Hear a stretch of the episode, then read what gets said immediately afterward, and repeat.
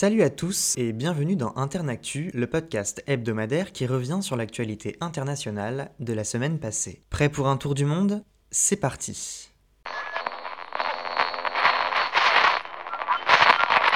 Il s'agirait d'un accident un accident qui aurait pu conduire à une escalade internationale dans ce contexte de guerre entre la Russie et l'Ukraine. Dans la nuit de mardi à mercredi, le ministère polonais des Affaires étrangères a confirmé qu'un projectile de fabrication russe a atteint le territoire polonais, tuant deux personnes. Rapidement, la crainte de voir l'article 5 de la charte de l'Alliance atlantique de l'OTAN être saisi a émergé. Celui-ci implique une réaction des États signataires après que l'intégrité territoriale de l'un des leurs ait été menacée. Une attaque contre un État membre est considéré comme une attaque collective. Après plusieurs messages de soutien de pays occidentaux, le Premier ministre polonais Mateusz Morawiecki a décidé de renforcer la surveillance de l'espace aérien du pays. Appelant ses concitoyens à la retenue et à la prudence, il a annoncé qu'une enquête avait été ouverte pour déterminer d'où le missile a été tiré. En marge du G20 organisé en Indonésie, les dirigeants des États-Unis, de la France, de l'Allemagne, du Royaume-Uni, de l'Italie, du Canada et du Japon se sont retrouvés pour une réunion d'urgence mercredi au petit matin. Le président américain a rapidement jugé improbable que le missile ayant touché la Pologne ait été lancé depuis la Russie. À l'issue du sommet du G20 mercredi, ses principaux membres ont condamné fermement la guerre en Ukraine, selon un communiqué commun. Alors que le président ukrainien Volodymyr Zelensky a désigné la Russie d'État terroriste, je cite, contre lequel il faut se défendre, le secrétaire général de l'OTAN, Jens Stoltenberg, a estimé, je cite, que l'incident a été probablement causé par un missile le système ukrainien de défense anti-aérienne pour défendre le territoire ukrainien. Le président ukrainien a assuré de nouveau que le missile tombé en Pologne n'était pas ukrainien, une thèse que Washington contredit. Volodymyr Zelensky a demandé à pouvoir accéder à toutes les données du missile afin, je cite, d'établir tous les détails.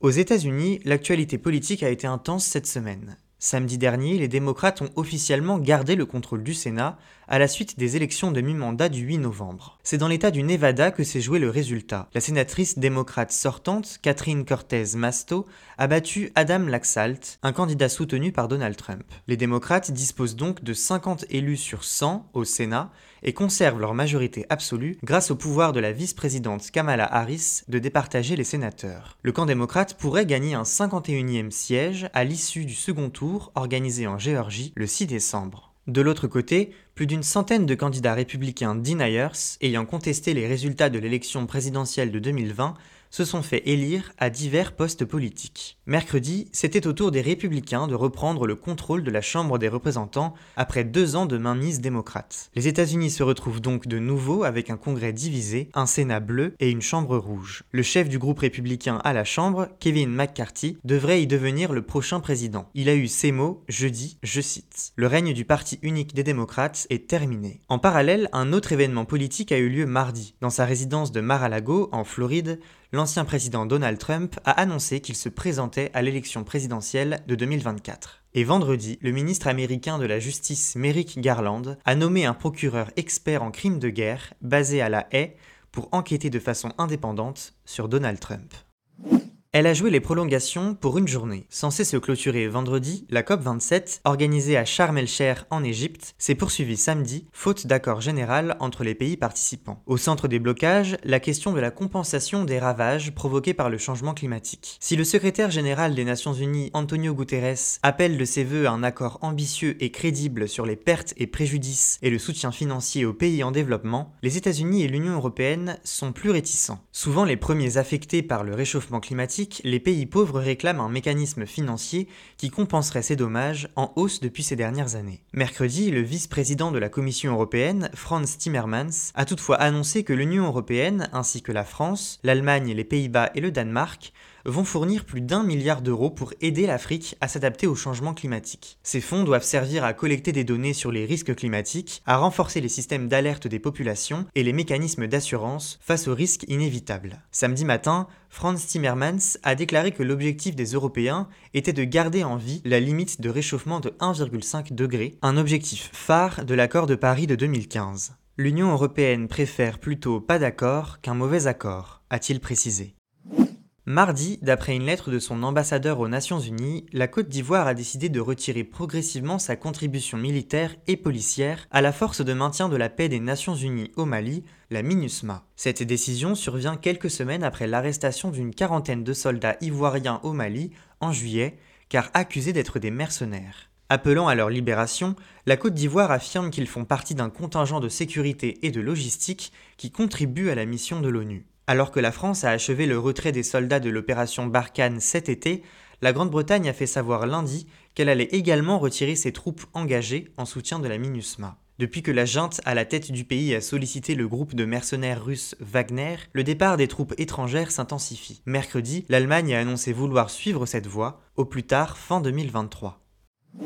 Jeudi, le Kazakhstan a annoncé l'arrestation de sept personnes accusées de fomenter un coup d'État alors que l'élection présidentielle doit avoir lieu ce dimanche. Le Comité de sécurité nationale, le KNB, affirme, je cite, Depuis les événements de janvier, des éléments radicaux ont continué à élaborer des plans pour déstabiliser le pays et s'emparer de villes du Kazakhstan. Le scrutin présidentiel est très attendu pour le pays qui a connu plusieurs manifestations contre une augmentation des prix de l'énergie il y a quelques mois. En janvier dernier, ces émeutes, sévèrement réprimées, avaient coûté la vie à 238 personnes. Le président Kassim Jomar Tokayev avait ordonné aux policiers, je cite, de tirer pour tuer. Revendiquant un statut d'homme du renouveau, il est candidat à un deuxième mandat présidentiel à 69 ans, cet ancien diplomate a promis de bâtir un nouveau Kazakhstan, plus juste et moins corrompu. Arrivé au pouvoir après la démission de Nur-Sultan Nazarbayev en mars 2019, Kassim Jomar Tokayev a d'abord prôné la continuité avant de rompre avec lui en janvier dernier. Dimanche, près de 12 millions d'électeurs du Kazakhstan